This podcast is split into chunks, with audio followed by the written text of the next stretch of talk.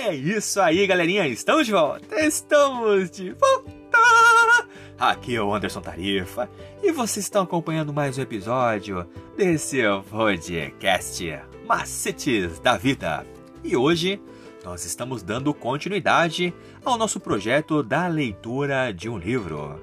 E o livro escolhido para essa temporada é O Último Convite, uma mensagem de esperança de Greenford Time. Então não perca mais tempo e escute agora o que nós estamos trazendo para o seu deleite.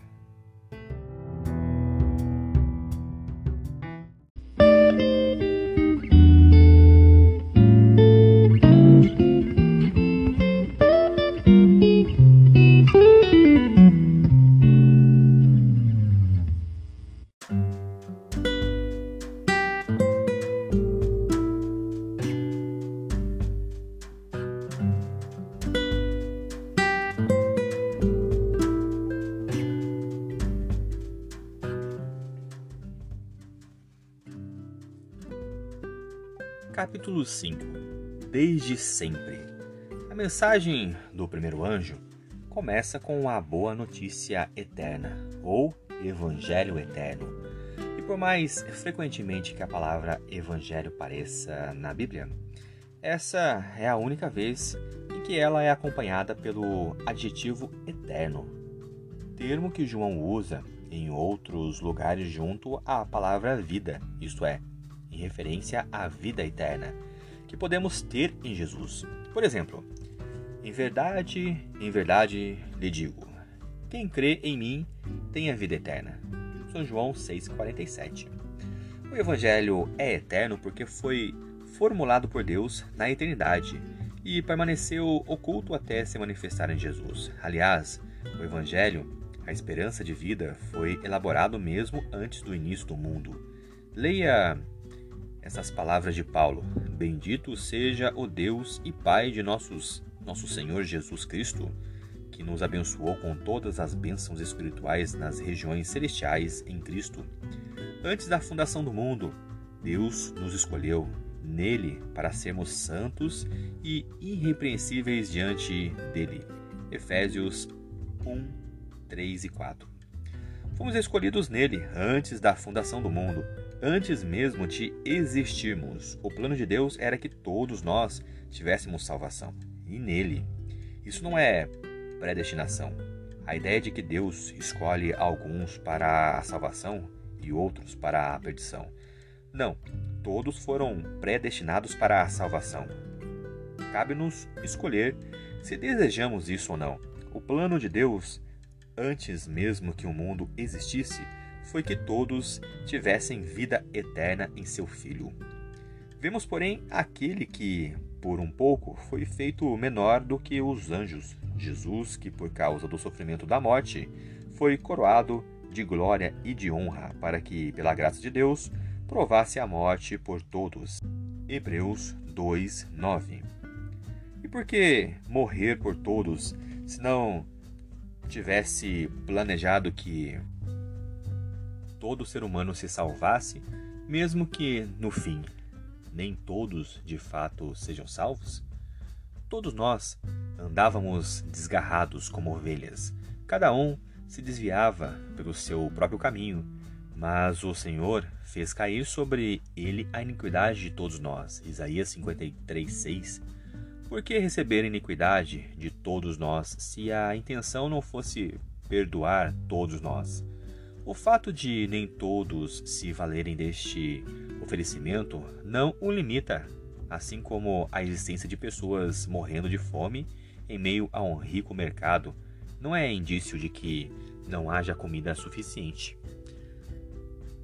Tudo remonta à ideia, conforme salientado antes, de que fomos originalmente criados para a vida eterna e desde o início deveríamos viver para sempre. Contudo, mesmo antes de criar este mundo, Deus sabia o que aconteceria.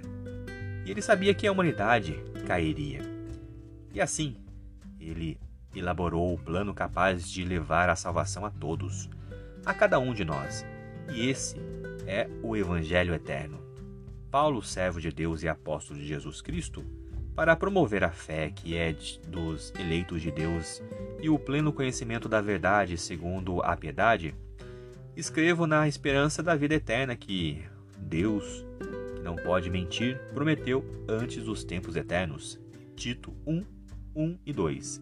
Antes da fundação do mundo é uma coisa.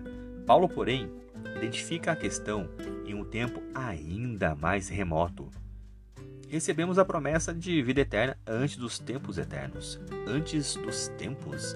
É interessante notar que, à luz da ciência moderna, há bilhões de anos a matéria, a energia, o espaço e o tempo passaram a existir instantaneamente.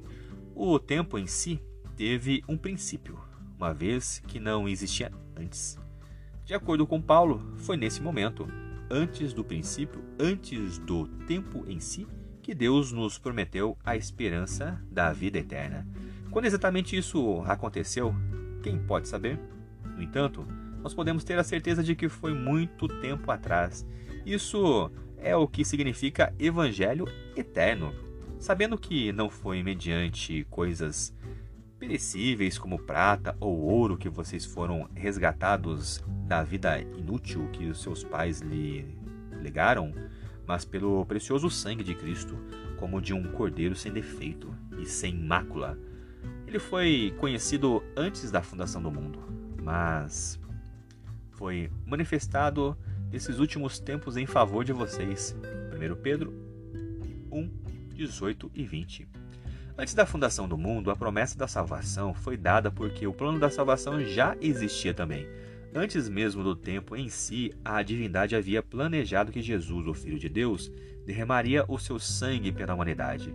É por isso que ele é chamado de Cordeiro que foi morto desde a criação do mundo. Lá em Apocalipse 13, 8. O plano da salvação foi elaborado antes que precisássemos dele, a fim de que existisse quando fosse necessário, e era a garantia da nossa alma. Esse é o mesmo evangelho, o mesmo plano da salvação desde antes do início dos tempos até o evangelho ser proclamado na primeira mensagem angélica. Há somente um evangelho. Ele foi formulado pela primeira vez na eternidade passada e perdurará ao longo da eternidade futura. O próprio Paulo afirmou, até mesmo advertiu: Mas ainda que nós ou um anjo do céu pregue um evangelho diferente daquele que pregamos a vocês, que seja amaldiçoado. Como já dissemos, agora repito: se alguém anuncia o evangelho a vocês, um evangelho diferente daquele que já receberam, que seja amaldiçoado. Isso nós podemos encontrar lá em Gálatas 1, 8 e 9. Esse evangelho foi proclamado para Adão e Eva lá no Éden após pecarem e introduziram o pecado e a morte em nosso mundo. E esse mesmo evangelho foi pregado para Abraão. Ora, tendo a escritura prevista que Deus justificaria os gentios pela fé, preanunciou o evangelho a Abraão dizendo: Em você serão abençoados todos os povos. Gálatas 3:8. Foi o mesmo evangelho pregado lá no Antigo Testamento em meio às suas peregrinações pelo deserto. E esse mesmo evangelho, essa mesma mensagem, foi o que o céu pregou aos pastores na Campina, lá nas Campinas próximas a Belém, por ocasião do nascimento de Jesus. Estou aqui para lhe trazer boas novas de grande alegria que será para todo o povo. É que hoje, na cidade de Davi, lhes nasceu o Salvador, que é Cristo o Senhor. Lucas 2, versículo 10 e 11.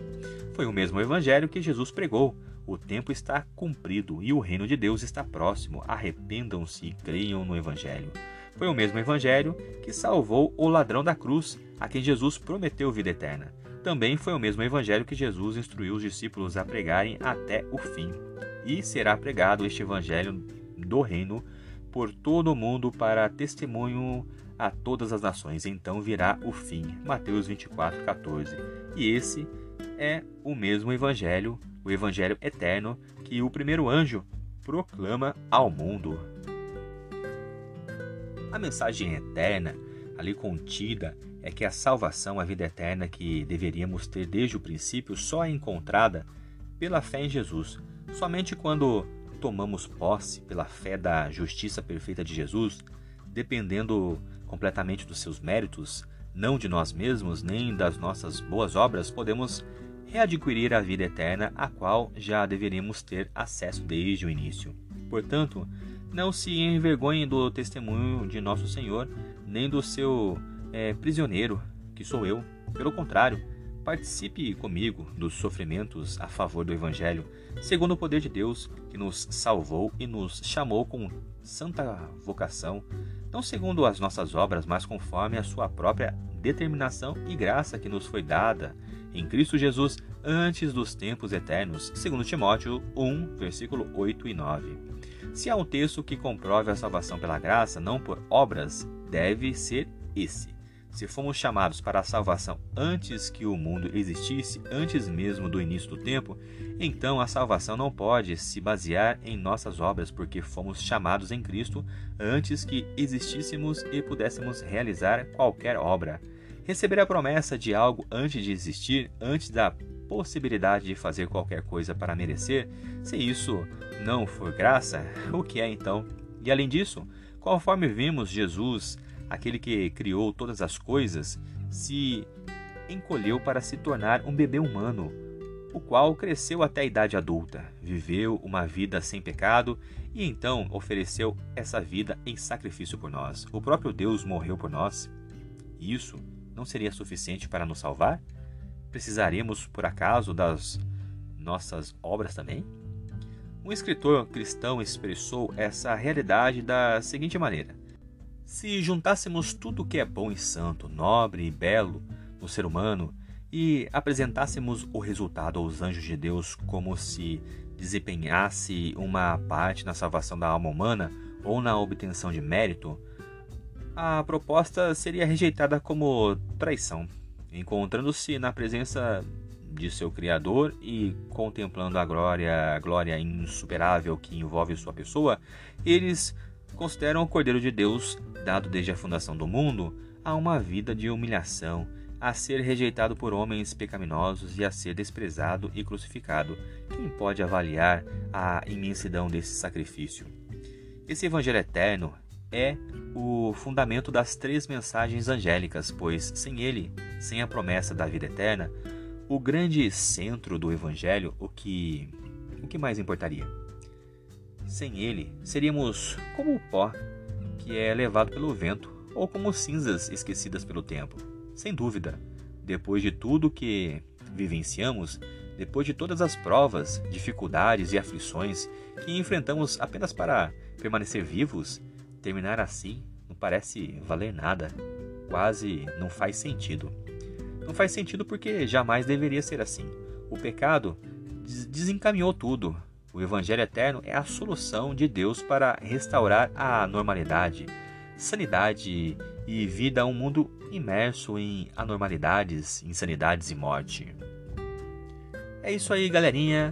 Mais uma vez, obrigado pela atenção que vocês estão disponibilizando para este canal e vocês acabaram de ouvir a leitura do capítulo 5, Desde Sempre, do nosso livro O Último Convite. Continue acompanhando os nossos próximos episódios, que nós sempre estaremos trazendo coisas novas para vocês. Por hoje é só e valeu!